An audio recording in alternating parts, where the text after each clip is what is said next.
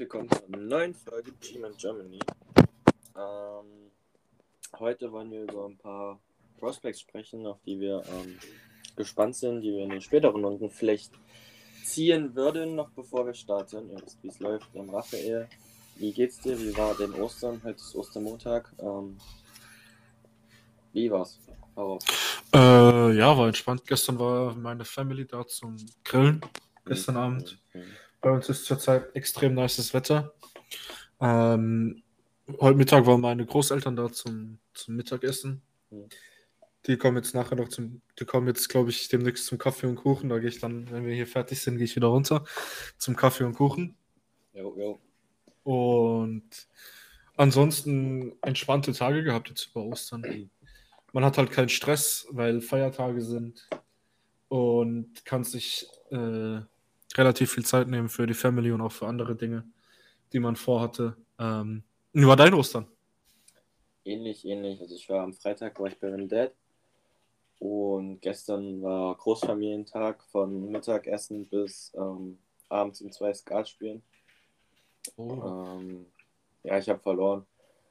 Aber ähm, nee, war ganz entspannt, ja, und heute ein bisschen den Tag leben, bisschen lernen, Donnerstag Prüfung und ähm, aber ja, war entspannt. Ähm, ja, also ich habe es ja jetzt schon gerade gesagt gehabt, wir wollen heute über jeweils zehn, die können sich auch überschneiden, wir haben es nicht abgesprochen, ähm, Spieler im Draft sprechen, die wir interessant finden würden, wenn wir die in den späteren Runden bekommen würden. Richtig, ja? Richtig, Ja. gut. Äh, das war jetzt sehr lang. Ähm, jeder hat zehn vorbereitet. Ich musste Raphael ein bisschen eindämmen, sonst wäre der Podcast sieben Stunden gegangen, glaube ich. Ja, du, ich habe meine Liste immer noch. Ja, und ähm, wir gehen dann mal durch. Also, ich habe mir zehn aufgeschrieben. Ähm, es gibt so viele, über die man auch was liest und so, aber jeder zehn und dann schauen wir mal. Ähm, willst du starten, soll ich starten? Äh, ich würde dir gerade den äh, Vortritt überlassen mit deinem ersten, wenn du jetzt gerade schon so Ja, schön die Also ich, Einleitung ich, gemacht hast. bin, ich bin nach Positionen gegangen. Mhm. Ähm, ich kann ja schon mal anteasern, ich habe zwei Running Backs. Okay. Ich habe einen Tight Ich habe Mhm. einen Edge Rusher, drei Linebacker, zwei Safeties und einen Panther. Okay. Ähm, das ist mein, mein, sind meine Jungs. Ähm, und mein erster ist mein Running Back Nummer 1. Ähm, ist Kenneth Okay. Walker. Der dritte. Ähm, wer ihn noch nicht kennt, ist von Michigan State. Ähm, 21 Jahre alt. Ähm, war jetzt ist letztes Jahr zu Michigan State getransfert und war davor bei Wake Forest. Ähm, wenn man sich so seine Stats anguckt, ähm, die ersten beiden Jahre am College jeweils 579 Yards, einmal mit 13 Spielen, einmal mit 7 Spielen und 4 Touchdowns und dann im zweiten Jahr 13 Touchdowns ähm, bei Wake Forest. Insgesamt 6 Bälle dort gefangen, also nicht viel im Receiving Game gewesen. Und dann ist er zu Michigan State und hat richtig, richtig abgeliefert. Ähm, in 12 Spielen 1636 Yards, 18 Touchdowns, gut 13 Receptions, auch nur, also auch nicht so viel und dann ein, ein Receiving Touchdown. Das heißt 19 Touchdowns letztes Jahr gehabt. Ich glaube, er war auch, ähm, war er in der Heisman Top 10? Ja, stimmt. Also ich glaube, Top 10 war er auch. Ähm, war All-American Anonymous, also einstimmig gewählt quasi. All-American, First Team All-Big Ten, ähm, zwei Awards gewonnen. Hatte ein extrem gutes Jahr letztes Jahr. Und ähm, ja, was beschreibt ihn? Er ist ein relativ physischer Läufer. Ähm, was man bei vielen im Podcast, ich höre relativ viel Podcast ähm, in meiner Draft-Vorbereitung, nenne ich jetzt mal. Ähm, wenn man seine Receiving-Zahlen sieht, denkt man, er ist absolut kein Receiving-Back. Aber es wurde auch nicht genutzt. Also man weiß es nicht, ob er Receiving-Back sein kann. Ähm, ist 1,78 groß, 96 Kilo. Ist ein Powerback bei vielen. Und ähm, was interessant ist, er hat ähm, die längste aktive Strecke im College Football mit ohne Fumbles, mit ohne, ist falsch, ohne Fumbles. Und ja, jetzt ist die Frage, wann würde ich den nehmen? Also klar, wir haben Saquon Barkley im Team, das muss man sagen. Ja. Und ich glaube, Kenneth Walker wäre, ist für mich ein Running Back, der Potenzial hat, ein Nummer 1 Running Back zu werden. Ähm, mhm. Kenneth Walker würde ich nehmen, ähm, wenn er, wenn wir Saquon behalten und er fällt in der dritten Runde. Also an Pick 67, wenn mich nicht alles täuscht. Ja. Und wenn wir Saquon traden sollten, was nicht passieren würde. Würdest du ihn in der zweiten Runde wahrscheinlich sogar Würde ich ihn sogar in der zweiten Runde. Okay. Ähm, Running Backs habe ich auch zwei. Ja. Eigentlich sogar drei. Ja. Ähm, ich sagte mal einfach meine Namen, die ich. Nee, sorry, es sind doch nur zwei. Ich habe nämlich James Cook, Running Back von Georgia, der bei Georgia schon nicht benutzt wurde und sozusagen in der NFL seine ersten richtigen Carries bekommen würde. Ja. Und der andere, den ich habe, ist äh, Jerome Ford von Cincinnati. Es ist einfach ein Home Run Hitter. Kannst du vergleichen mit ähm, Jonathan Taylor von, von dem Running-Stil her, bloß nicht so gut wie Jonathan Taylor. Und das ist halt so ein Change of Paceback, den du ab und zu mal reinpackst, der dir dann 80 Yard Run einfach raushaut. Und James Cook wäre so mein Wunschspieler, der war ja sogar auch bei uns schon ähm, zu Besuch bei den Visits. Running Backs waren, glaube ich, Brees Hall, Brian Robinson und James Cook da. Mhm. Und James Cook ist so mein Wunschspieler. In der, wenn wir ihn in der vierten Runde kriegen mit dem Pick, wäre natürlich göttlich. Wenn nicht, würde ich ihn mit dem zweiten Drittrunden-Pick nehmen, aber das wäre mir persönlich ein bisschen zu hoch für ihn. Mhm. Ähm, ja. Was kann man zu James Cook sagen? James Cook ist ein unbenutzter Running Back. Er wurde bei Georgia nicht viel benutzt, hat jetzt zum Ende seiner, seiner Karriere bei Georgia ein paar Carries gekriegt, auch in, in den Championship Games und so. Hat man gesehen, zu was er fähig ist, wenn er Carries bekommt. Davor wurde er nie eingesetzt. Ähm, also kannst du sozusagen zu James Cook sagen, dass er äh, keine Meilen auf keine Meilen hat. Das heißt, er ist unverbraucht und das ist so einer der wichtigsten Trades, die ein Running Back haben muss, wenn er in die NFL kommt, weil Running Backs in der NFL nicht besonders langlebig sind. Mhm. Und James Cook äh, ist sowohl, kannst du sowohl nur als Receiving Back einsetzen, was er vielleicht bei uns am Anfang als Rolle haben würde, wenn wir Saquon behalten und man nicht weiß, ob man ihn verlängert oder nicht. Und falls Saquon dann nicht verlängert werden sollte oder getradet werden, sein, getradet werden sollte, kannst du ihn auch als kompletten Running Back einsetzen. Er hat das Zeug dazu. Könnte aber auch, ähm, hört man von vielen, könnte auch ähm, Slot Receiver spielen. Genau. Ähm, bei ihm ist halt das Ding, man weiß nicht, wozu er fähig ist, weil man einfach von ihm noch gar nichts gesehen hat, weil er einfach nie Carries hatte. Mhm. Und deswegen ist er halt so eine Wildcard. Und die Wildcard würde ich eine Anfang vierten Runde auf jeden Fall ziehen, weil wenn Saquon wirklich nicht mehr da sein sollte und du mit ja. ihm am Anfang nur einen Receiving Back hast und dann ihm im Jahr drauf, wo Saquon nicht mehr da ist, ab und zu mehr und mehr Carries gibst ähm, und halt sozusagen ein Tandem mit ihm am Anfang bildest und ihn vielleicht zu deinem Workhorse machst, ähm, ist das ein Stil. Und er hat halt wirklich den Speed, den man braucht, ein Running Back zu sein. Er hat die Shiftiness, die man braucht. Und er hat die Hände, die man braucht, wenn man ihn auch als Slot Receiver einsetzen kann. Und deswegen ist er so ein Spieler, auf den ich mein Auge gesetzt habe, weil er eine Waffe ist, die man in verschiedenen Wegen einsetzen kann. Zum Beispiel, wenn man ein Package mit Cook hat als Slot Receiver und Tony als Running Back zum Beispiel und dann die hin und her shiftet. Da hat man so viele Möglichkeiten mit dem neuen Coaching-Staff, äh, Sachen aufzuziehen. Und Jerome Ford wollte ich nur kurz ansprechen, dass man den im Hinterkopf behält. Der ist bei vielen im ersten Running Back Tier drin, einfach nur weil er diese Explosivität hat. Ähm, ist jetzt kein Spieler, den ich unbedingt haben möchte, aber wenn man den in der fünften oder sechsten Runde kriegt, falls er noch da sein sollte, würde ich den auf jeden Fall auch nehmen. Der gehört aber nicht zu meinen zehn Spielern. Da habe ich nur James Cook drin. Erstmal. Ähm, mein Take zu den Running Backs ist, also ich glaube, wenn wir einen picken, dann soll, würde es Sinn machen, wenn wir wirklich warten bis in die vierte Runde. Außer jetzt für Kenneth Walker, der ist in der vierten Runde nicht mehr da, aber ähm, wenn wir warten bis in die vierte Runde und dann schauen, wer noch da ist. Ja, vor allem, es gibt ja so viele Running Backs dieses Jahr Mhm. in der vierten Runde, mit denen man zufrieden, kann, zufrieden sein kann. Zum Beispiel einen Samir White als Receiving Back, einen Pierce Strong Jr. als All-Around Back oder einen Damian Pierce als Powerback. Da Der gibt's kommt jetzt. Ja, Ähm, mein zweiter Running Back, wie ich auch letzte Woche schon angekündigt habe, ist Damian Pierce von Florida. den kriegst du ja vielleicht sogar in der fünften Runde, wenn du Glück hast. Es kommt darauf an, wie das Board fällt. Also Ja, genau. ähm, ich habe vorhin einen Mock Draft gemacht bei The Draft Machine. Das ist so krass unterschiedlich, wenn man sich die unterschiedlichen Portale anguckt.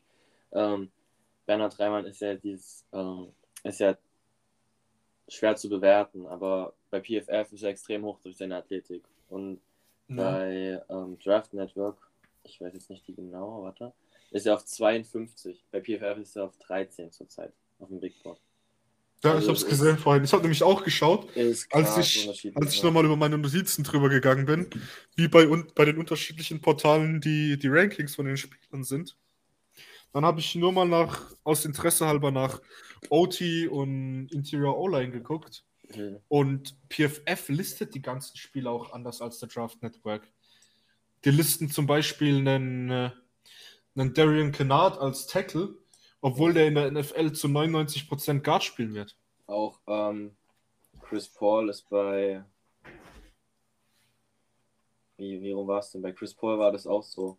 Ähm, ich glaube, Chris Paul ist bei. Ähm, ja, hier. Bei Draft Network ist er Interior O-Liner und bei PFF ist er ein Tackle. Ja, Tyler Smith genauso. Auf alle Fälle. Damian Pierce. Ähm, Running Back von, von den Florida, Florida Gators, wo auch Kadarius Tony herkommt. Ähm, 22 Jahre alt. Ähm, hat fast genau die gleichen Maße wie ähm, na, Kenneth Walker. Und Ist bloß ein ist, bisschen größer. hm, also laut Wikipedia 2 cm oder gleich, ich weiß es gar nicht mehr. Also nicht viel größer. Er ist, wie auch jetzt James Cook, sehr unverbraucht. Also wenn man jetzt schaut, seine ähm, Attempts im, im College 2018 69, 2019 54, 2020 106, 2021 100. Ähm, ist nichts gefühlt. Ähm, so auch dann die Jahrzahl, klar. Ähm, was interessant ist, was ich echt interessant finde, ist, dass er trotz, also er hatte 100 Attempts letztes Jahr und hat aus den 100 Attempts 13 Touchdowns gemacht. Das heißt, er hat pro Touchdown nicht mal 10 Läufe gebraucht. Allein nur Lau Laufversuche jetzt. Beim Receiving hat er auch noch drei Touchdowns gefangen und das Interessante ist halt wirklich komplett unverbraucht. Man weiß nicht, wie er komplett sein könnte als Running Back 1. Ähm, weiß man bei vielen nicht.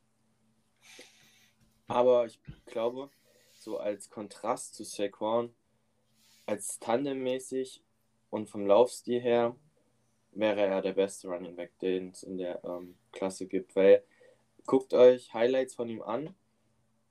Ähm, du kriegst ihn nicht zu Boden, er ist ein Powerback. Er wackelt, wird kein Auswackeln, hat nicht diesen High-End-Speed, aber er Mhm. läuft in dich rein und wenn du nicht das Tackle sauber setzt, ähm, kriegst du ihn nicht runter. So. Und das ist Sequan nicht. Sequan macht noch zwei Jukes und verliert dann vielleicht zwei Yards. Er nimmt den Kopf runter und läuft noch zwei nach vorne. Das ist das Problem, das man bei Saquon oft hat. Ja, und ich glaube, dass er uns extrem weiterhelfen würde. Also er ist nicht auf diesem Niveau von einem Kenneth Walker, wie ich das gerade beschrieben habe. Aber ich glaube, so einem Damon Pierce in der vierten, fünften Runde an Tag 3 da wäre ich echt froh drüber. Ja, bin ich bei dir. Den Namen habe ich ja auch aufgeschrieben gehabt. Den habe ich ja auch. Also, ich hatte fünf Running Backs aufgeschrieben. Das waren James Cook, ähm, Brees Hall, Jerome Ford, Pierce Strong. Ach, es waren sogar sechs. Samir White und Damian Pierce. Was ich am witzigsten finde, ist, dass Brees Hall in manchen Mock-Drafts oder allgemein die Gerüchte, dass er in Runde 1 zu den Bills geht. Das wäre Ja, so. das wird niemals passieren. Niemals wäre so gereached. Klar haben die kein, so keine richtigen Needs, aber dann nehme ich doch lieber. Äh, Die haben einen dicken Need auf Cornerback. Die haben zwei CBs verloren. Die haben Levi Wallace verloren und die haben Ding verloren. Äh, ihren Slot-Cornerback. das waren meine Running Backs. Ja, bei mir war es nur James Cook. Bei dir waren es ähm, Kenneth Walker und Damian Pierce. Ähm, du hast gesagt, bei dir geht es mit Titan weiter. Ne? Du hast keinen Wide Receiver aufgeschrieben.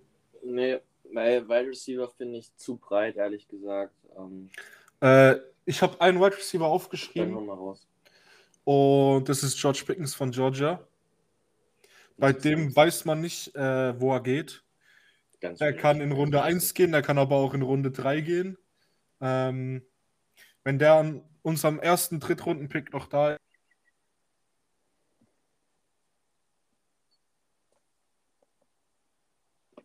Jetzt bist du gerade weg. Ähm, und wird George Pickens nehmen. Nicht? Ich Jetzt warst du gerade weg. ist. ähm, George Pickens ist 6 Fuß 3 und wiegt 200 Pfund. Es ist äh, im Stil Kenny Golladay. Bloß ist Kenny Golladay, glaube ich, 6'4. Ähm, George Pickens ist so der typische Ex-Receiver, dem du Contested Bälle zuwerfen kannst. Aka Kenny Golladay. Ähm, er ist halt einfach ein Spieler, der eigentlich in der ersten Runde gehen sollte, vom Talent her, aber wahrscheinlich nicht in der ersten Runde gehen wird, weil er die ganze Saison verletzt war und erst Ende der Saison wieder zurück da war. Und das finde ich sehr schade. Und falls man den wirklich kriegen sollte, so wie er jetzt zurzeit auf Platz 63 ist, bei Draft Network. Und Glaube ich nicht, der geht vorher. ja, ich denke auch, also die Leute, die, die ich verfolgt haben, den in ihren Top 5 Receivern. Alle. 28 Packers. Ihr habt es zuerst gehört von mir. Ähm, 22 Packers. Nee, ich glaube am 28. Ich glaube, die Packers nehmen zwei, aber ich glaube an 28. Und wen nehmen sie mit dem ersten? Ähm, Burks. Burks. Ja. Meinst du? Ne, weiß nicht. Dachte ich. Ja, der kann, kann gut sein, ja. Wenn er nicht schon Ähm. weg ist, das weiß man nicht. Aber ich glaube, Burks könnte echt. Dieses Jahr die Receiver-Klasse ist eh sehr interessant, weil es dieses Jahr so viele gute Slot-Receiver gibt und nicht diese Alpha-Receiver, die man sich immer wünscht mit den hohen Picks, so wie ein Jamar Chase oder einen Justin Jefferson oder irgendwas. Hm. Die gibt es halt dieses Jahr leider nicht. Außer vielleicht einem Christian Watson und einem George Pickens. Aber bei denen sind halt Fragezeichen da und deswegen werden die nicht so hoch genommen. Ein Garrett Wilson ist auch kein Alpha-Receiver, weil er nicht einfach die Statur dafür hat, auch wenn er spielt wie ein Alpha-Receiver. Und ja, ähm, George Pickens ist so der Receiver, der mich reizen würde. In der zweiten Runde würde ich ihn nicht nehmen, aber wenn er in der dritten Runde da sein sollte, würde ich ihn auf jeden Fall mit Kusshand nehmen. Da würde ich 100 Euro drauf wetten, dass das nicht ist. Ja, würde ich wahrscheinlich auch, aber man kann ja hoffen. Hoffnung stirbt zuletzt. Ähm, also dritte Runde, also wenn er in der dritten Runde zu uns fällt, würdest du ihn nehmen. Okay. Auf Weil jeden ich, Fall. Weil ich wollte dich fragen, weil eigentlich macht es ja vom Spielertyp nicht so viel Sinn. Doch. Weil Kenny Golladay vielleicht nächstes Jahr gecuttet wird. Um Geld zu sparen. Und dann Ja. hat man das. Replacement für ihn da. Und man kann in der Free Agency nächstes Jahr angreifen mit einem QB im Draft. Okay, okay. Dann verstehe ich, wie du es meinst. Ähm, Ich würde ihn von mir aus auch in Runde 2 nehmen, wenn Ja. ein klarer Plan da ist, was man mit ihm vorhat. Und wenn auch der Plan da ist, dann Kenny Golladay sozusagen nächstes Jahr direkt rauszukicken. Weil nächstes Jahr kann man Golladay und Leonard Williams beide cutten, ohne groß Geld zu verlieren. Glaub, Und es- es dann hat man- 10 Millionen oder so. Ja, ja, also das ist wirklich, da hat man dann, ich glaube, wenn wir die beiden nächstes Jahr cutten, haben wir über 100 Millionen Cap Space. Und da hast du dann alle Möglichkeiten, die du dir nur erträumen kannst. Und wenn dann ein George Pickens irgendwie als Kenny Golladay 2.0 geholt wird oder irgendein anderer Receiver geholt wird, zum Beispiel ein Alec Pierce, der auf dem ist, äh, sind die Talking Giants Leute sehr, sehr hoch, wenn ihr die verfolgt. Ähm, Alec Pierce ist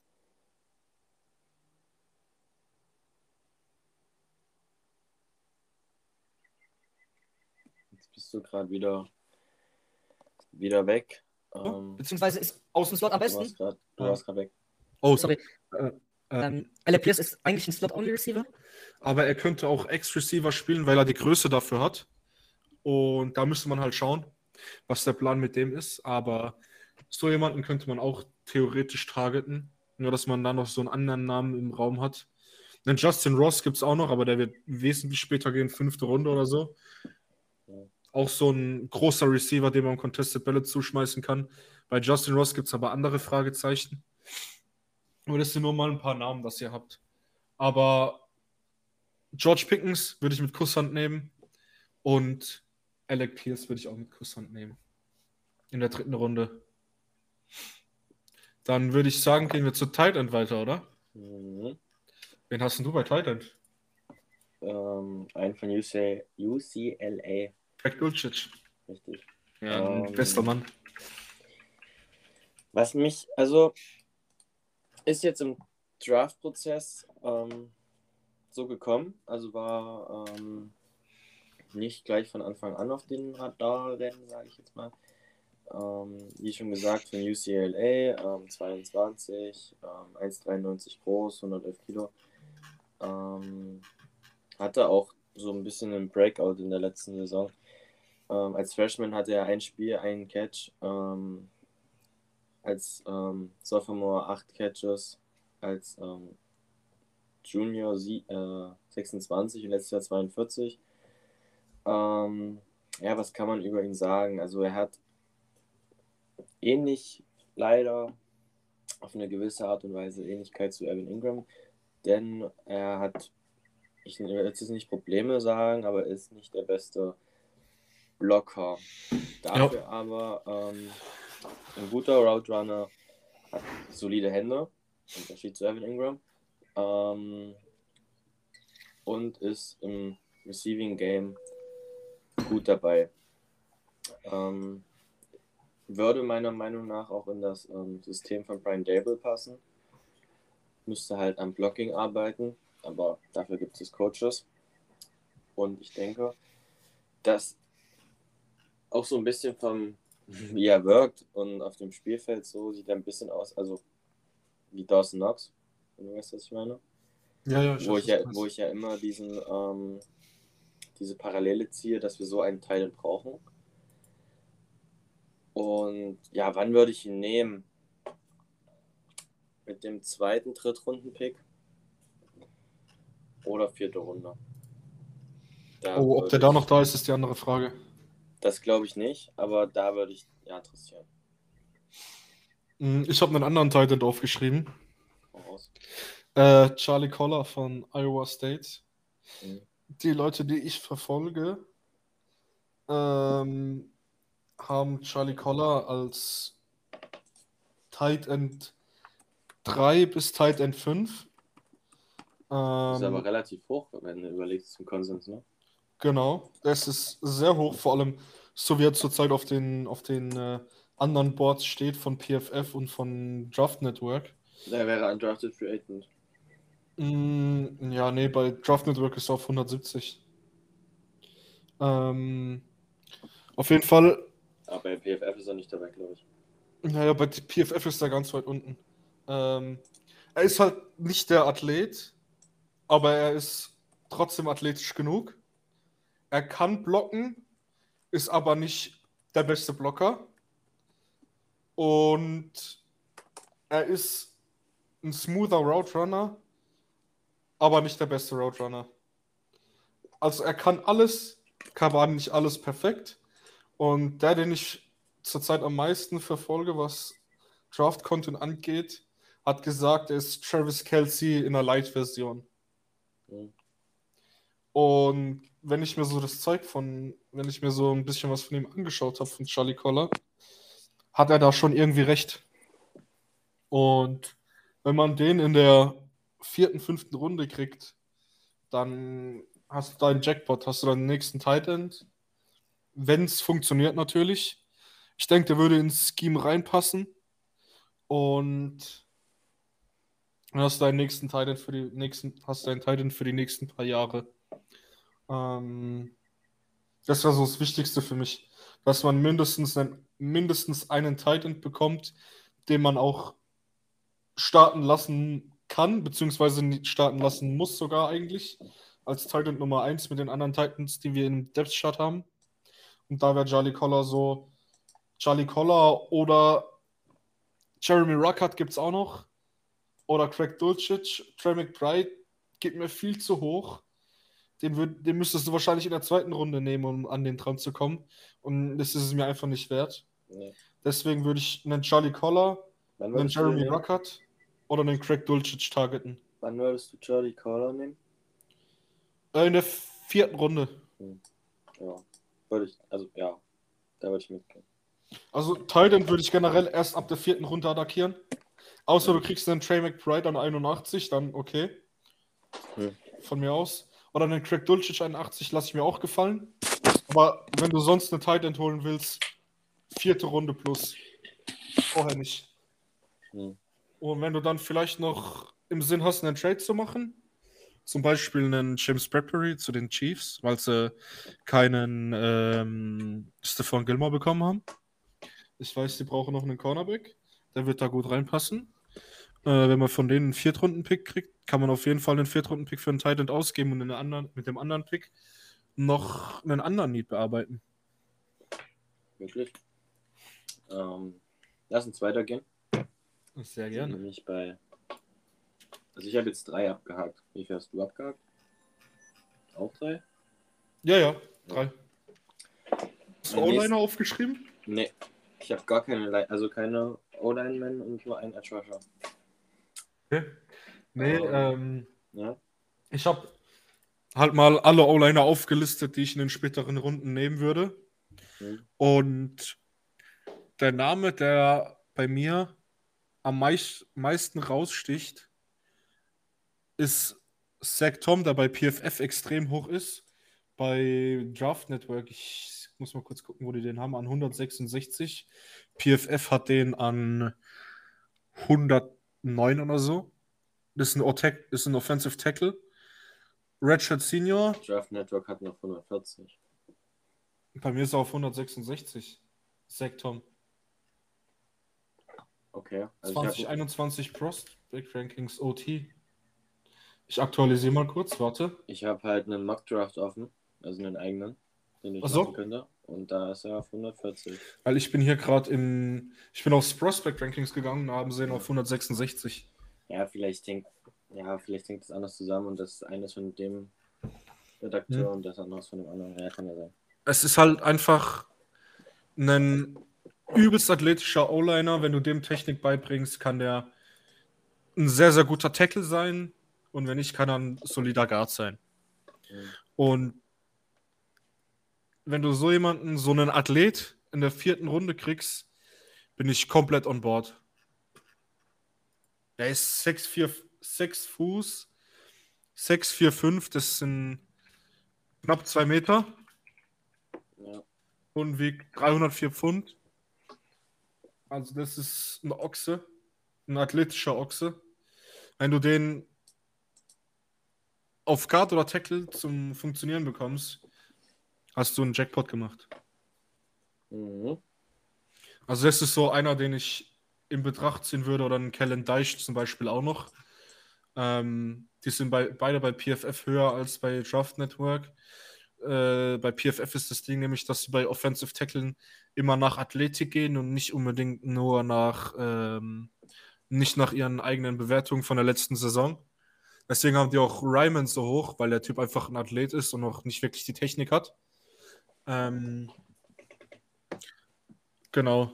Also da muss man dann schauen, was der, was ähm, bei Daniel Jeremiah und so weiter noch in den Rankings bald kommt und bei äh, Mel Kiper, weil die haben meistens Rankings wie NFL-Teams.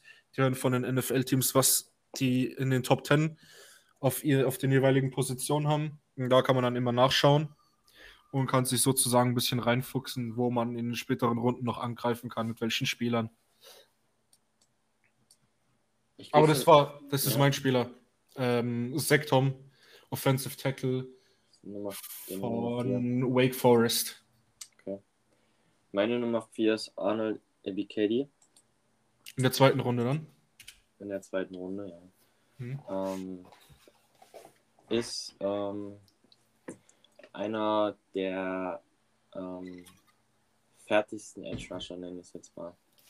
Ähm, ist, ein, ist von Penn State, ähm, ist vor dem Jahr dahin getransfert, war davor drei Jahre bei Temple. Ähm, letztes Jahr 9,5 Sacks, 18 Tackles for Loss. Extrem gut gespielt ähm, und spielt auch schon auf einem hohen Niveau. Hat aber relativ wenig Moves, also ist da ein bisschen mehr so der Power Rusher.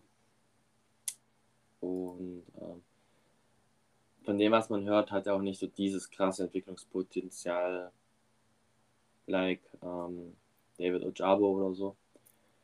Ähm, aber kommt schon auf einem extrem hohen Niveau rein. Und wichtig ist ja für uns, dass wir auf die andere Seite von Aziz ähm, einen richtig guten Passwasher packen. Und ähm, von dem Level, von dem er kommt, ähm, könnte ich mir das vorstellen. Ähm, anders als von anderen. Allgemein von den Edge Rushern ähm, bin ich der Meinung, dass uns so richtig weiterhelfen mit, dass wir einen ähm, richtigen, soliden, nicht, ähm, ja, jetzt fällt mir das Wort nicht ein, nicht so ein ähm, Projektspieler daneben stellen, sondern wirklich schon einen, der auf einem hohen Niveau spielt, sehe ich Abby Caddy, sehe ich Johnson und halt einen Kayvon Thibodeau. Hutchinson kommen wir nicht ran, ja. Und der Rest ist für mich mehr so ein Projekt. Was ist mit George Kalafdis? Sehe ich ähnlich, aber ich glaube, er ist halt nicht so in unserer Range. Also ich glaube halt, dass er um die 20er geht. Mhm, Wenn man zurücktraden sollte, zum Beispiel, könnte man. Dann wäre das auch eine Option. Ja. Ähm, und deshalb ist meine Nummer 4 Abby Caddy von Penn State. Äh, ich habe auch einen Edge Rusher. Das ist aber wieder spätere Runden. Es ist Amari Barno von Virginia Tech. Okay. Einfach ein Ultra-Athlet, der von, Line, von Linebacker zu Edge Rusher gewechselt ist.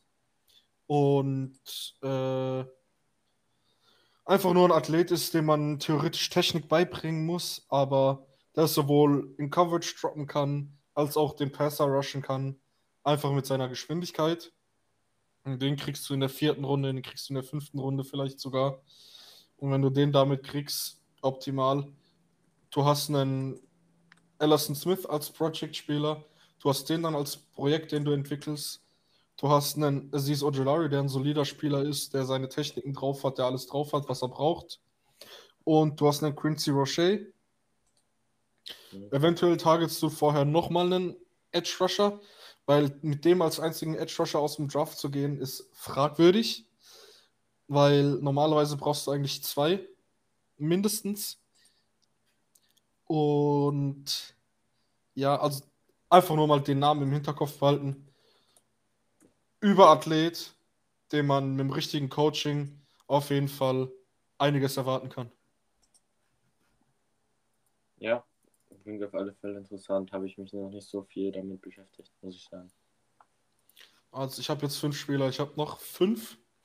Davon sind zwei Linebacker. Okay, warte mal, ich, ich habe noch sechs. Du hast noch sechs. Ja. Was ja, hast du du noch? Eins, bist eins voraus. Ich Ja, ich habe ich hab ja mit, ich habe noch einen O-Liner drin, du nämlich nicht, ne? Ich habe drei Linebacker, zwei Safeties und einen Panther. Mm, okay. Bei mir ist es anders. Ich habe noch zwei Linebacker, Mhm. einen Cornerback, Mhm. einen Safety. Nee. Zwei Cornerbacks, sorry. Und einen Safety. Ähm, vielleicht überschneidet sich ja bei Linebacker. Wen hast du denn? Troy Anderson Ja, habe ich auch. und Leo Chenal, aber ob Leo Chenal da ist an, in der zweiten Runde, ist die andere Frage. Dann Wen hast du noch als dritten? Den verrate ich noch nicht. Ähm, Okay. Dann fange ich mit Troy Anderson mal an und dann können wir ja zusammen über den quatschen. Ähm, Troy Anderson ist wahrscheinlich der interessanteste Spieler im Draft, Mhm. ähm, muss man sagen. Denn er kann gefühlt alles spielen. Ähm, Ja, ist ja von Running Back zu Linebacker konvertiert. Wenn ihr, wenn ihr euch bei The Draft Network ähm, sein Sheet quasi aufmacht, ähm, steht ganz unten Versatility. Ähm, er hat gespielt Running Back, Linebacker und Quarterback für die ähm, Bobcats, Montana State Bobcats. Ähm, hatte 2018 1142 Rushing Yards, war ähm, First Team All Big Sky Quarterback und war 2021 Conference Defense Player of the Year. Und seine physikalischen Fähigkeiten, Gegebenheiten sind halt echt krass. Ähm, ich glaube, Montana State ist Division One, ne?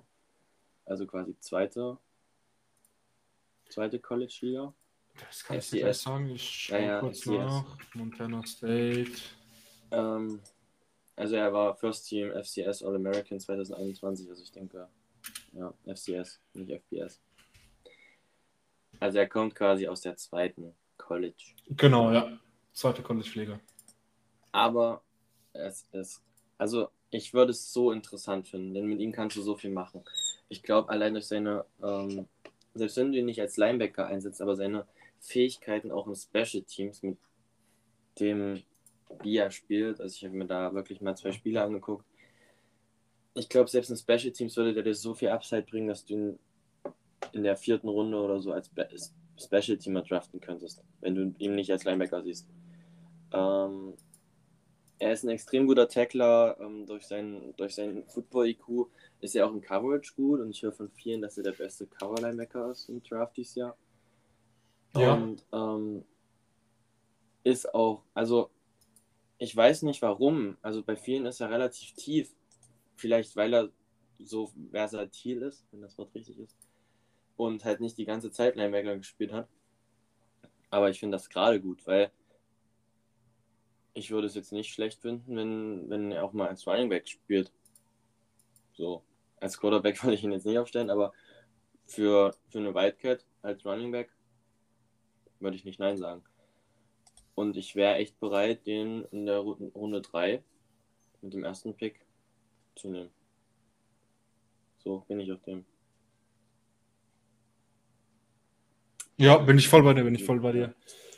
Ähm, er ist halt der athletischste Linebacker im ganzen Draft. Und wenn du mit dem, wenn du dem halt Zone Coverage beibringen kannst, wo wir, wo man halt ihn dann einsetzen würde. Ich denke, man kann ihn auch in Man-to-Man einsetzen, das weißt du, was das ist. Aber wenn du ihm halt Zone beibringen musst, ist halt immer so eine Frage, ähm, ob das die Leute verstehen oder nicht. Ähm, ich denke, er hat ein gutes Verständnis dafür, einfach weil er auf der anderen Seite vom Ball schon gespielt hat. Und ich meine, als QB musst du davon ja ein bisschen Ahnung haben. Und als Running Back musst du die Löcher finden. Das heißt, von Gap Integrity hat er auf jeden Fall auch eine Ahnung. Also, es ist eine Projection, Troy Anderson. Aber wenn er einschlagen sollte, ist er ein Monster. Wenn die Projection funktioniert. Und dann haben wir noch Leo Chenal. Ist einfach der Prototyp Linebacker. Side, Sideline to Sideline, stabiler Speed, gut in Zone Coverage, jetzt nicht der beste Man Coverage Spieler, solider Tackler, nicht der Überathlet, aber ein solider Athlet. Er ist halt einfach der Typ Prototyp Linebacker, genau wie Devin Lloyd. Ähm, viele haben Devin Lloyd und Leo Chenal auf einer gleichen Stufe, weil sie beides gleiche machen. Wobei Leo Chenal wahrscheinlich sogar noch ein bisschen athletischer ist als Devin Lloyd. Mhm. Ähm, ist halt dann im Vergleich zu ihm relativ tief. Also ich glaube auch, dass, ähm, dass man ihn wahrscheinlich dann Anfang zweite Runde nehmen müsste, Auf jeden Fall. weil sonst ist er weg und ich glaube, dafür wäre das zu hoch, muss ich sagen. Mhm. Ähm, aber ich gehe da definitiv bei dir mit. Äh, meine, mein dritter Linebacker ist von Wyoming, Oh, okay. Chad Muma? Chad Muma. Ähm, ja, es gibt allgemein so eine relativ große ähm, Linebacker-Gruppe dann so in der dritten Runde. Zweite, dritte Runde. Ähm, ich würde ihn wahrscheinlich dann ähnlich wie ähm, Troy Anderson in der dritten Runde nehmen. Zweite ist definitiv zu hoch. Ähm, ja, war halt solider am College, hatte 200, äh, 142 Tackles letztes Jahr, 83 ähm, alleine, hat drei Interceptions gefangen, was nicht schlecht ist. Und ähm, allgemein glaube ich, dass, dass viele Linebacker für uns ein, ähm, ein Upgrade werden, definitiv. Ähm, muss ja nicht nur über Ta- Tay Crowder sein, aber dahinter ist halt gefühlt gar nichts. Und ähm, ja, was also wenn du dir ähm, Draft, ähm, Draft Network sein Profil aufmachst, steht da Outside Linebacker in der NFL, aber in einem 4-3-System. Ähm, also eine ähnliche Rolle suchen wir ja auch, weil wir in der Mitte Blake Martinez haben.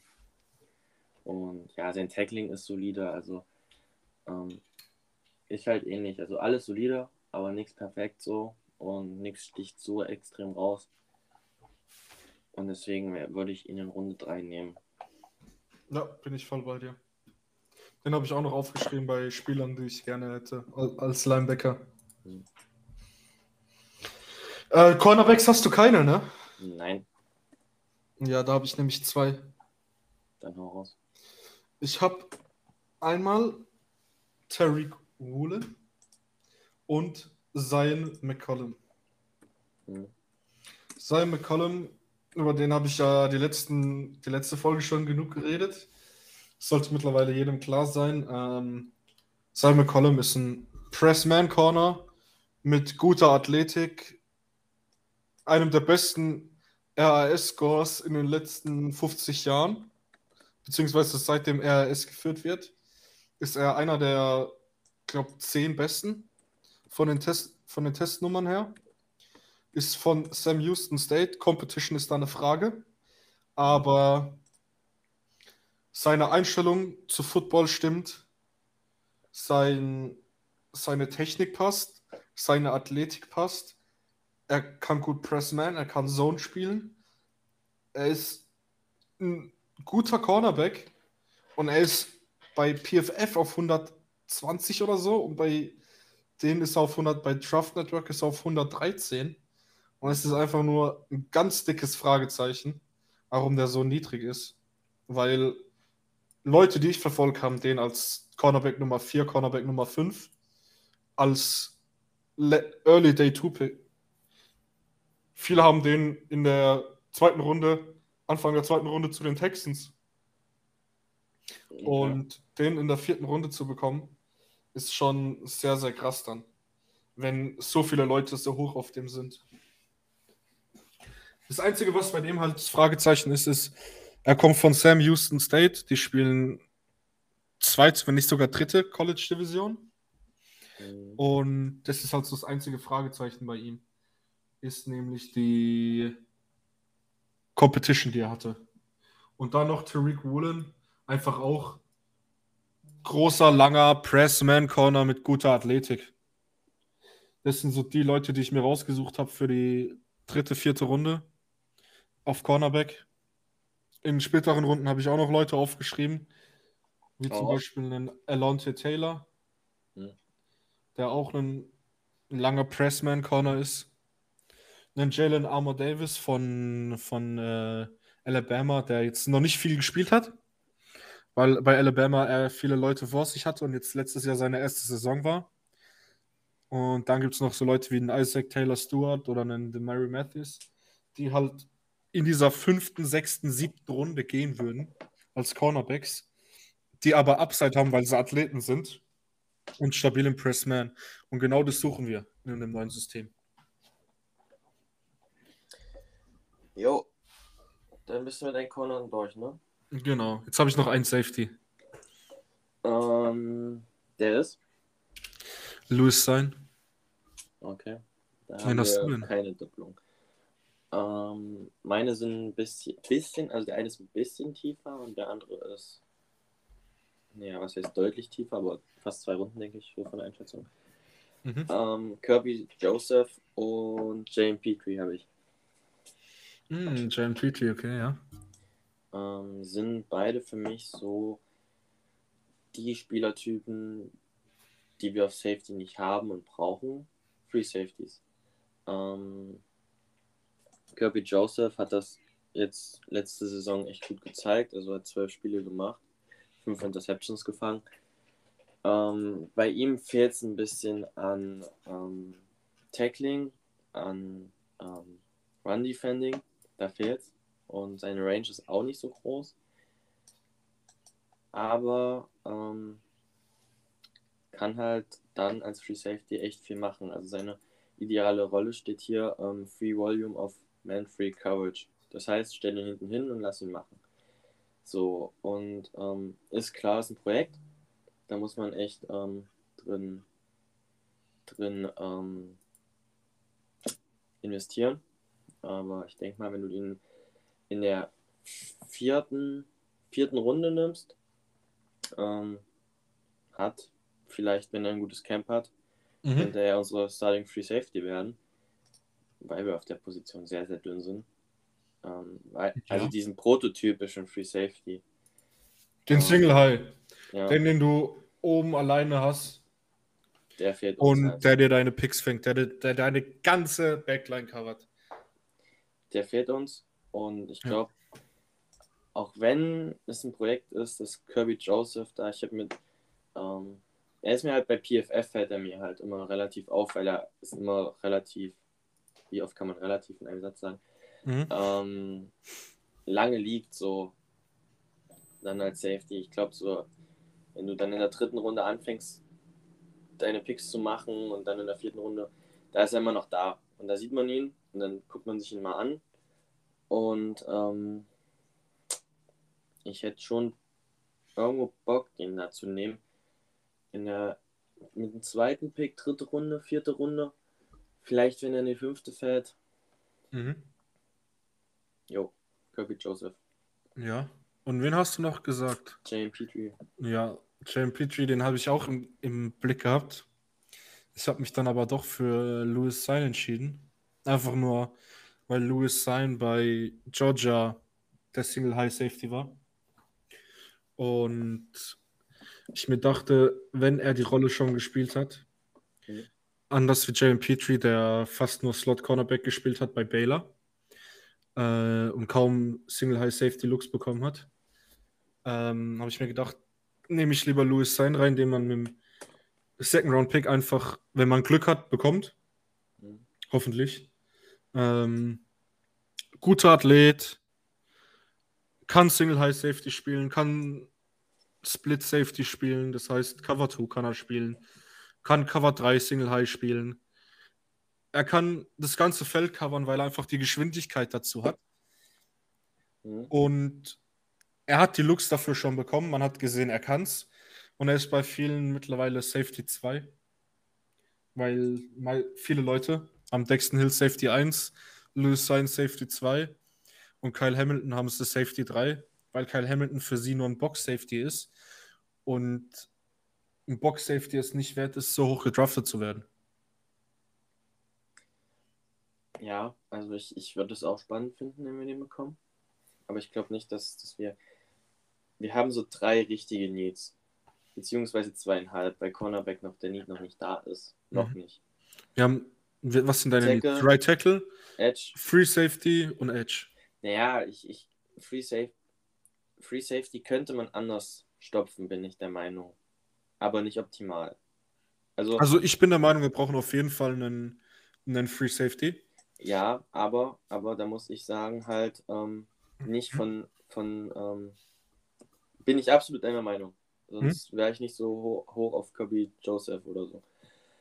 Aber ich bin der Meinung, dass wir Tackle brauchen, wir brauchen Edge und wir brauchen Cornerback. Und das sollten wirklich unsere ersten drei Picks sein. Und deswegen denke ich nicht, dass man in der zweiten Runde sowas macht. Und deswegen wäre Louis Sainz so hoch, muss ich sagen. Bin ich bei dir? Nicht als Spieler, sondern Verstehe ich, verstehe ich, verstehe ich. Ähm, da habe ich noch einen anderen Namen für dich. Nick Ross von Maryland, den man in der dritten Runde kriegt. Den habe ich in meinen letzten beiden Mock-Drafts auch genommen. Auch schneller Spieler, hat Single High Safety bei Maryland gespielt. Bei dem weiß man, er kann Single High spielen. Das heißt, du kannst dein McKinney in die Box packen, kannst den Man Coverage spielen lassen, du kannst deine Cornerbacks Man Coverage spielen lassen und du hast einen, auf den du dich verlassen kannst, dass der hinten dein, deine Bude dicht hält. Mhm. Und das ist so mein Spieler, wenn wir Louis Sein nicht bekommen in Runde 2, wenn wir da irgendwas anderes abdecken müssen, bin ich auch voll bei dir. Ähm, ich sehe Cornerback als einen höheren Need als Safety. Ich sehe Edge einen höheren Need und Tackle sowieso. Ich würde auch Interior O-Line wahrscheinlich sogar noch einen höheren Need sehen als Safety. Aber Interior O-Line so hoch zu picken, ist auch eine Frage wieder, ob sich das lohnt. Ja. Und wenn man dann halt kein Lewis Sign nehmen kann, weil man andere Needs hat, bin ich bei einem Nick Cross noch sehr hoch.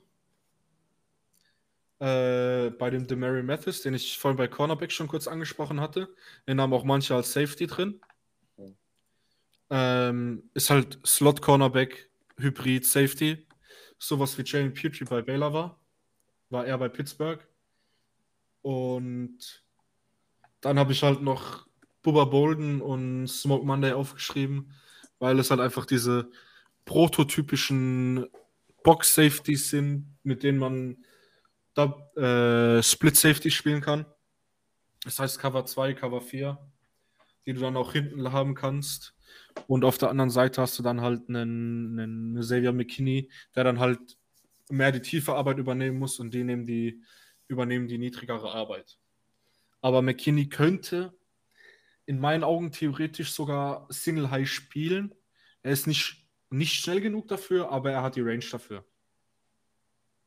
Mhm. Aber da muss man gucken, wie, es, wie wir jetzt Safety bearbeiten wollen. Ich bin der Meinung, man sollte Safety, wenn man Louis Sein in Runde 2 bekommt und auf den anderen Positionen kein Value da ist, auf jeden Fall mit Louis Sein attackieren. Wenn auf den anderen Positionen ein Value da ist, auf jeden Fall kein Safety in Runde 2 gehen, sondern eine Position, wo man, wo man einfach mehr Value kriegt. Das ist einfach Positional Value. Wenn du mit einem hohen Pick eine Position abackerst, die du auch in späteren Runden kriegst, wo du Quality Starters bekommst, ähm, musst du halt überlegen, ob das wert ist oder nicht. Mhm. Ähm, was ich noch kurz zu Jalen Petrie sagen würde, wann ich den nehmen würde. Ähm, nicht in Runde 2, habe ich ja gerade erklärt, warum ich keinen Safety in Runde 2 nehmen würde. Aber wenn er wirklich bis Runde 3 fällt, dann ähm, würde ich den nehmen. Den nehmen. Ah, und noch ein Spieler, den man auf jeden Fall beobachten sollte, ist Quentin Lake. Es ist jetzt kein guter Spieler, er ist auf Platz 304 bei Draft Network, aber der Typ war bei UCLA, ist ein Redshirt Senior, hat schon ewig gespielt, hat sich von Jahr zu Jahr verbessert, hat gute Knowledge in Zone Coverage, den kannst du in der fünften Runde von mir aus nehmen. Auch wenn er auf Platz 304 ist. Er ist jetzt kein guter Athlet, aber wenn du Julian Love nächstes Jahr los bist, kannst du Quentin Lake einfach nächstes Jahr als Julian Love benutzen. Mhm. Weil Julian Love ist nächstes Jahr wahrscheinlich nicht mehr da. Das ist möglich. Ähm, hast du noch jemanden? Sonst gehe ich zu meinem letzten Spieler. Nein, ich habe niemanden mehr. Meine zehn Leute sind durch. Ähm, ich will ja jetzt nichts sagen, aber ich ist doch komisch, dass ähm, mein Draft Crush ein Panther ist. Mein, mein größter. Matt Draft- Riser. Jo. Ähm, klar. wahrscheinlich, weil wir die letzten Jahre einfach immer einen scheiß Panther hatten. Ja. Ähm, was lässt sich zu ihm sagen? er wird wahrscheinlich als Panther gedraftet und würde bei uns auch nur Panther spielen, hat aber über seine drei Jahre bei San Diego State 99% seiner Extrapunkte gemacht, 96 von 97 und hatte eine Field Goal Percentage von 73,5. Die ist von Jahr zu Jahr ab runtergegangen, ähm, weil er wahrscheinlich einfach ein besserer Panther ist. Ähm, sein Average ähm, hat dieses Jahr erst richtig gepantet. Also hat dann in seinem Sophomore Year 5 Punts gehabt mit 249 Yards, Average von 49,8. Mhm. Und letztes Jahr hat er gefühlt die Bälle aus dem Stadion geschossen. Hatte in 79 Punts 4044 Yards. Das ist ein Average von 51,2. Ich weiß nicht mehr, wo ich es habe oder wo ich das gesehen habe, aber ich glaube, er hatte zwei, ist der erste Spieler, der zwei 80 Yard Punts hatte. Ich bin mir nicht mehr sicher. Ich bin mir nicht mehr sicher. Auf alle Fälle ist er bei äh, Draft Network ist er Nummer 97 auf dem Big Board. Komplett krass für einen Panther. Und ähm, ich muss dir ehrlich sagen, wenn wir in Runde 5 nehmen, bin ich nicht traurig. Ähm, vor allem mit der Begründung, das hatte ich glaube ich beim letzten Mal gesagt, Panther, Kicker, ähm, ja auch so in gewisser Art und Weise Longsnapper, das sind so Positionen, die werden nicht so hoch geschätzt. Aber guck dir mal einen ähm, Mason Crosby an, wie viel Scheiße der gemacht hat letztes Jahr. Du brauchst selbst auf diesen Positionen, die nicht so diesen Wert haben. Guck dir doch mal, guck dir doch mal den Panther von den Seahawks an. Da haben sich alle gewundert, ey, warum draften die Seahawks einen Panther in der fünften Runde? Der Typ ist der beste Panther der Liga mit Johnny Hacker zusammen. Ja. Und ich glaube, dass Matt Ariza das auch definitiv sein kann. Auch jetzt gleich als Rookie. Oder guck, guck dir zum Beispiel an den Value von Kickern. Die Bills haben den Kicker in der fünften, sechsten Runde gedraftet, Tyler Bass. Der Typ macht bei denen alles. Die Bengals haben ihren Kicker gedraftet letztes Jahr. Der Typ hat den Spiele gewonnen. Der Value auf Special Team Position wird sowas von krass unterschätzt, weil diese Positionen viel zu dem Spiel beitragen, dass man vor vier, fünf Jahren noch gar nicht wahrgenommen hätte. Hm. Ähm, ich wäre absolut zufrieden. Also guckt euch mal die Highlights an, was der da für Bomben raushaut und ähm, er hatte zwei über 80 Yards. Zwei über 80 Yards. Der eine war 86 Yard lang der Punt. Und sein Nickname ist Puntgott. Also, ich werde jetzt nichts sagen, aber ja, viele werden ihn auch irgendwo auf dem Zettel haben, aber ich hätte ihn gerne. Ich hätte ihn echt richtig gerne. Ja, das ist meine Ja. Nummer 10. Alles klar. Hast du noch Namen, die du erwähnen möchtest? Oder? Es gibt so viele Namen.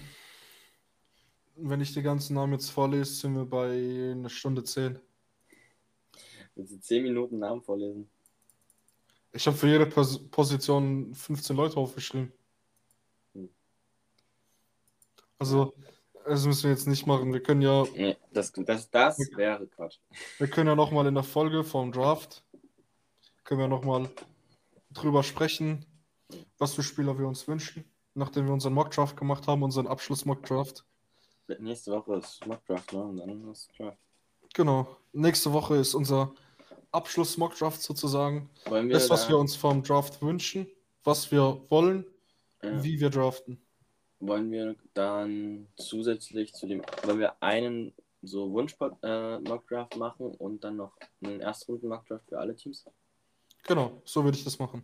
Ja. Ähm, ich würde sagen, den Erstrunden-Mock-Draft machen wir vorher, den bereiten wir vor. Ja. Und den Mock-Draft für unser Team, unser Wunsch, unseren Wunsch-Mock-Draft sozusagen, was wir in der ersten Runde machen, machen wir dann live in der Folge. Und zum Abschluss können wir dann ja nochmal drüber quatschen, welche Spieler wir uns in den späteren Runden wünschen. Einfach nur ein paar Namen shoutouten, die wir jetzt noch nicht diese Folge geshoutoutet haben. Ja, aber ich glaube, da kommen nicht mehr so viele dazu. Ja, nee.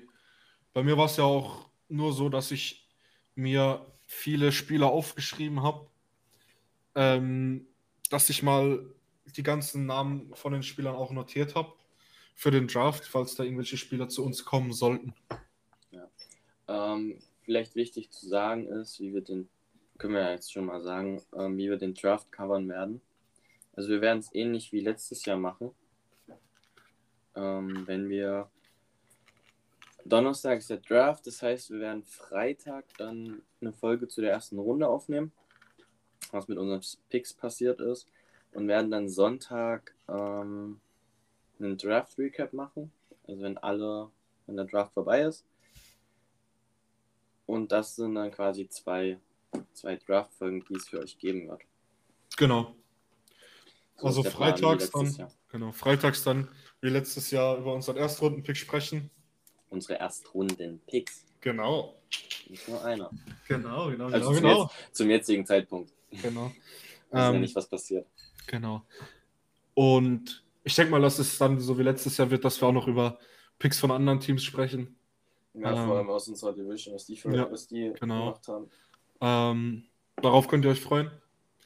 Da gibt es auch viel über unsere Division zu sprechen, weil die Eagles haben zwei Picks Zum jetzigen Zeitpunkt. zum jetzigen Zeitpunkt noch. Ja. Vielleicht gehen sie ja hoch für einen QB. Hoffentlich.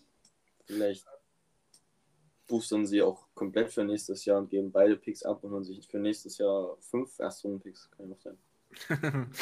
nee, aber dass ihr jetzt schon mal ein bisschen Bescheid wisst, wie die Draft Coverage stattfindet. Ähm, ich werde vielleicht sogar im Discord online kommen während dem Draft. Falls da irgendjemand von euch Bock hat, die Leute, die uns verfolgen und Ich auch glaub, auf Discord sind, da könnte man ähm, zusammen in, in so einen Channel rein, können wir uns zusammen in den Channel reinchillen und können zusammen den Draft verfolgen. Ähm, Discord werde ich, werden wir sowieso, ähm, also ich habe jetzt Donnerstag eine Prüfung und dann werde ich mich Freitag mal um unseren Discord kümmern, weil da hatten wir ja ein paar Ideen, die wir noch nicht umgesetzt haben. Mhm. Ähm, du guckst auch den Draft, ne? Weil der ist am. Donnerstag. Freilich. Äh, nächst, äh, übernächste Woche Donnerstag, da habe ich Ja, ja, klar. Stress ist mehr. Donnerstag in der Woche. Wird der dieses Jahr bei Pro7 live übertragen? Ich weiß nicht, ich denke, ich werde wieder. Ich habe nur gelesen, ähm, Live-Ticker, Livestream-mäßig. Weil eigentlich habe ich Bock, den wirklich live zu sehen, weil, ähm, wenn du den jetzt bei, also ich habe zurzeit kein, ähm, na, wie heißt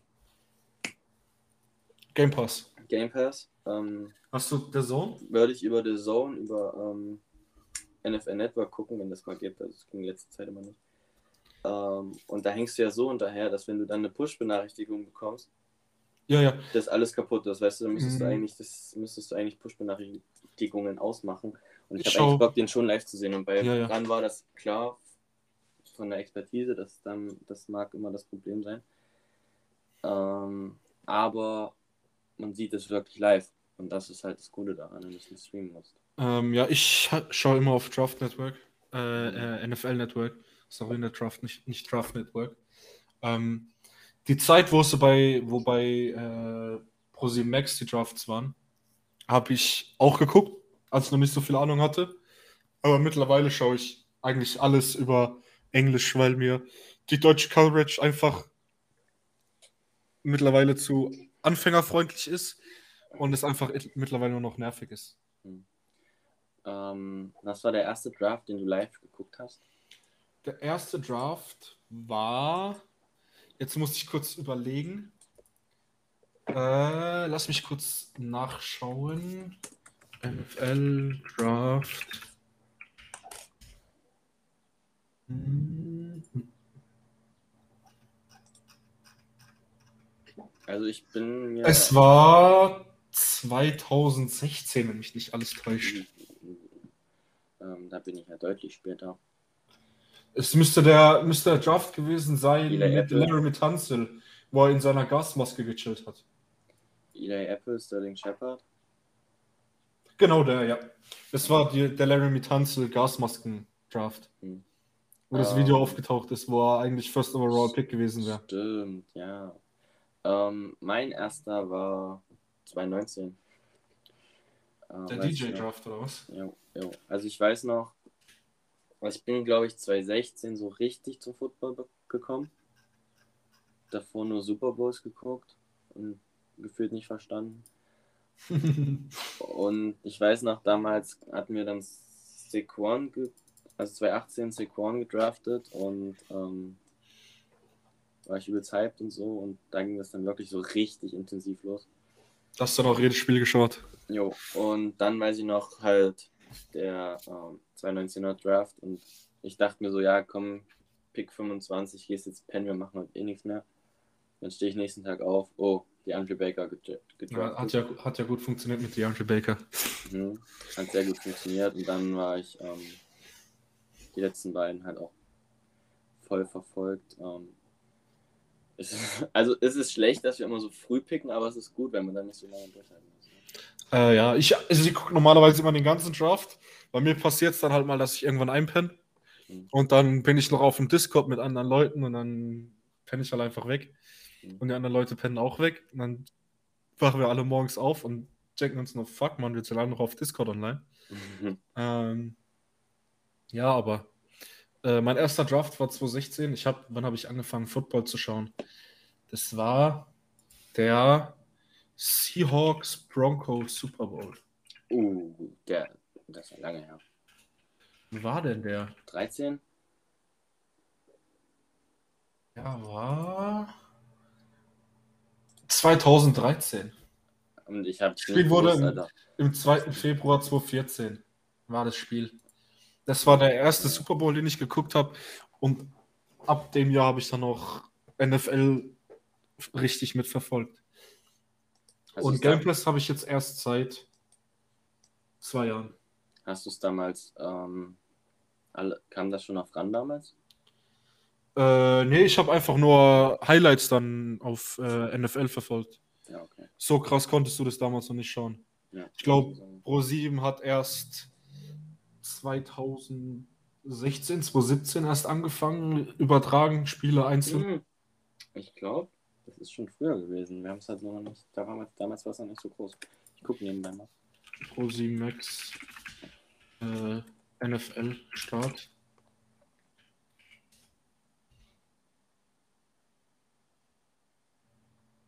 Also der Draft wird live übertragen, habe ich schon rausgefunden.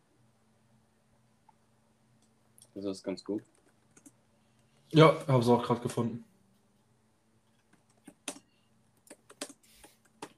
Gerade Live-Recherche. Ähm, Bin ich auch gerade dabei. Ab der Saison 2015. Ab der Saison dann, ja, okay. Das war. Äh, lass mich kurz überlegen, 2015er Saison war die Saison nach dem Super Bowl. Es war ja Saison 2014 dann? Nee, jetzt- halt, nee, das war Saison 2013, sorry. Hm. Saison 2015 war. War das. Saison 2015 war doch Broncos Super Bowl Winner, oder nicht? Ich glaube schon. Ich glaube schon. Äh, warte, warte, Ja, warte. Ja, Super Bowl 50. Broncos. Okay. Weil den Super Bowl davor habe ich nämlich auch geschaut, den. Ähm, was war das davor? Das Jahr davor. Es war Seahawks gegen. Da haben die Seahawks die? Gegner mies weggeklatscht. Nee, Seahawks haben die Broncos weggeklatscht damals. Ah, dann war's, ja, sorry. Ich war gerade falsch. Da haben sie, da haben sie es gegen die Patriots verloren, ja. Das war, na- das war nach Fasching, da habe ich den Super Bowl geguckt. Komplett besoffen, daheim gehockt. Hm. mit 20 Leuten bei mir und wir haben uns alle mies abgefuckt, als die Seahawks das Ding verkackt haben. Weil damals habe ich nur, das war, doch, das war 2015, ja. Und 2016 habe ich dann, so- 2015 habe ich dann in der Saison, nach der 2015er Saison habe ich so richtig angefangen, Football zu schauen. Davor nur Highlights. Und 2014, 2015 war ich dann so Seahawks-Sympathisant, weil die Seahawks halt einfach ähm, immer im Super Bowl waren und ich den Super Bowl halt immer mit Kollegen geguckt habe dann. Und dann, als ich so richtig angefangen habe zu schauen, wurde ich halt Giants-Fan. Einfach nur, weil die auch weiß-blau sind, so wie HSV. Ich glaube, jeder wurde mal jeder deutsche Fan so mit dem Erstkontakt vor 2018, sage ich mal, der den Erstkontakt vor 2018 hatte, hat, war oder ist ein bisschen Seahawks-Sympathisant. Ja, entweder Seahawks, Patriots, Broncos oder Panthers. Ja. Ich, so wei- die also ich weiß die damals, aus ich der war Zeit auch am so meisten Cam, kenne. Cam Newton Ja, Cam Newton war auch Fanboy, ein geiler obwohl ich- Typ. Ich glaube, nach dem Super Bowl habe ich so richtig angefangen zu gucken. Mhm. Und Das war ja davor 2016, gefühlt- 2015.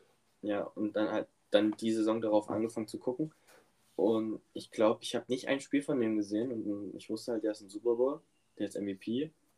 Der macht immer seine Superman-Pose da und fand den halt cool und dann war ich halt so für die Panthers im Finale, im, im Finale würde ich sagen, im Super Bowl. Also, ja. Und viele Cardinals-Fans gab es halt durch All or Nothing, ne? Ja, genau. Ja, das war auch eine geile Serie damals. Oder Ja. jetzt immer noch. So, es, Wir schmeißen uns raus, deine Ja. Großeltern kommen. Mensch. genau. Ja. Ähm, von mir wie immer zum Abschluss, ähm, checkt unsere. Socials ab, kommt auf unseren Discord, folgt uns auf Twitter, folgt uns auf Instagram. Und wenn ihr irgendwelche Fragen habt, schreibt uns einfach. Not schreibt uns auf unseren privaten Ac- Accounts. Und Haben wir die Ja. jemals verlinkt? ne, Okay, vielleicht sollten wir das mal in irgendeine Richtung Ja. machen. Aber, ähm, das kommt auch noch, genau. Das müssen wir dann auch noch machen. ja, Ähm, wir- Zur Not schreibt uns auf unseren privaten Accounts, wenn ihr irgendwelche Fragen habt. Äh, Giants-spezifisch, irgendwelche News oder sonst irgendwas. Oder kommt auf den Discord und kommuniziert mit, dort mit uns. Weil über Discord sind wir eigentlich immer äh, erreichbar. ja. Ich bin auf Discord sogar mehr erreichbar als auf äh, Instagram und auf Twitter. Weil ich Discord einfach auf dem PC immer auf habe und am Handy auch immer Push-Ups bekomme. Und genau, da könnt ihr mit uns kommunizieren, wenn ihr irgendwelche Fragen habt. Und ansonsten, wie immer, euch eine gute Woche und man hört sich in der nächsten Woche. Von mir auch. Ihr habt jetzt unseren Plan für die nächste Woche. Und dann ist es bald soweit. Ne? Ähm, ich freue mich schon richtig drauf. Ging dann jetzt doch schneller als geplant. Also ganz geil, dass wir den Podcast haben. Sonst werden wir, glaube ich, längeres rumsitzen. Und bis dahin, eine schöne Woche euch. Eine schöne kurze Woche euch. Sind noch vier Tage.